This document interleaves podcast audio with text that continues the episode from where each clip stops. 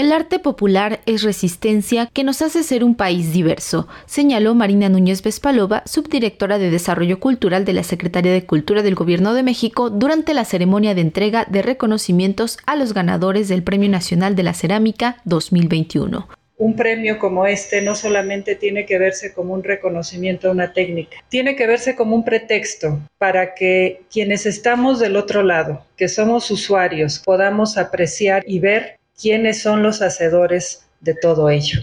Asimismo, comentó que se trabaja desde diversos aspectos como una búsqueda de mercados, lograr visibilidad a nivel nacional e internacional e incluso se impulsa al sector artesanal a través de encuentros como Original. Nuestra secretaria pidió de manera expresa que FONART se viniera al sector cultura porque en el sector en el que estaba lo premiaban o premiaban las distintas iniciativas de los artesanos siempre y cuando no rebasaran un límite de pobreza.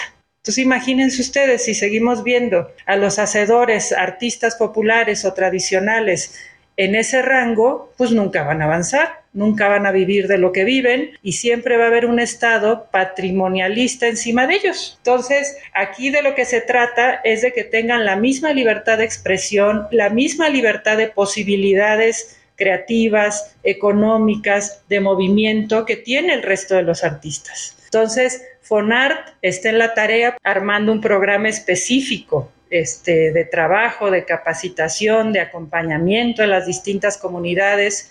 Comenzamos hace un par de años un programa, yo les mencionaba, llamado Original, que se enfoca mucho en textil, pero que también ya va a empezar a ver otras técnicas. La cerámica es una de ellas. Vamos a ver si hacemos una, una pruebita ya este año. Tenemos un evento en noviembre donde ya vamos a empezar a dar muestra de esto. Para esta 44 edición resultaron ganadores los maestros artesanos Jerónimo Morquecho Molina, Mónica Meneses Ramírez, Brian Gregorio Corres Hernández, José Ismael Bernabé, Nicolás Ortiz Ortega, Guadalupe Armando Montoya y Cecilia Rocha todos ellos destacando en las diversas categorías de la cerámica, una expresión que cada vez cobra mayor auge en las ciudades. Así lo dijo en representación del jurado calificador la artista Isadora Cuellar. Es muy grato constatar el auge que la cerámica ha tenido entre los jóvenes de las ciudades. Es una disciplina a la que se acercan con, con gran interés en busca de un espacio de expresión, de indagación y conocimiento. En contraparte, este oficio se ha debilitado y ha estado en peligro de perderse en algunas comunidades alfareras, debido a que las nuevas generaciones no ven un futuro claro en la tarea de continuar con la tradición de sus padres y abuelos. Las causas van desde la depreciación del material, el poco valor que por muchos años se le ha concedido al barro, hasta el desconocimiento que se tiene del proceso que hay detrás de cada pieza.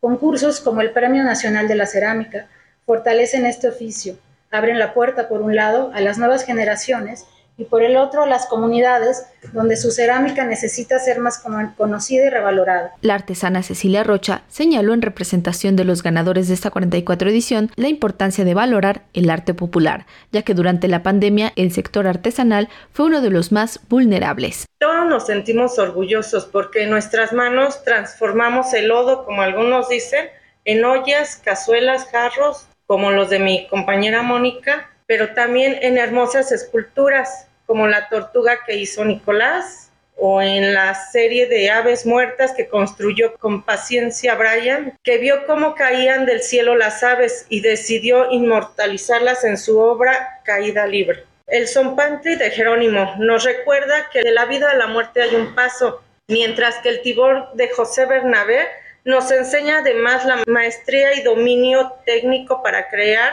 de la nada una obra de arte y la capacidad de renovar constantemente.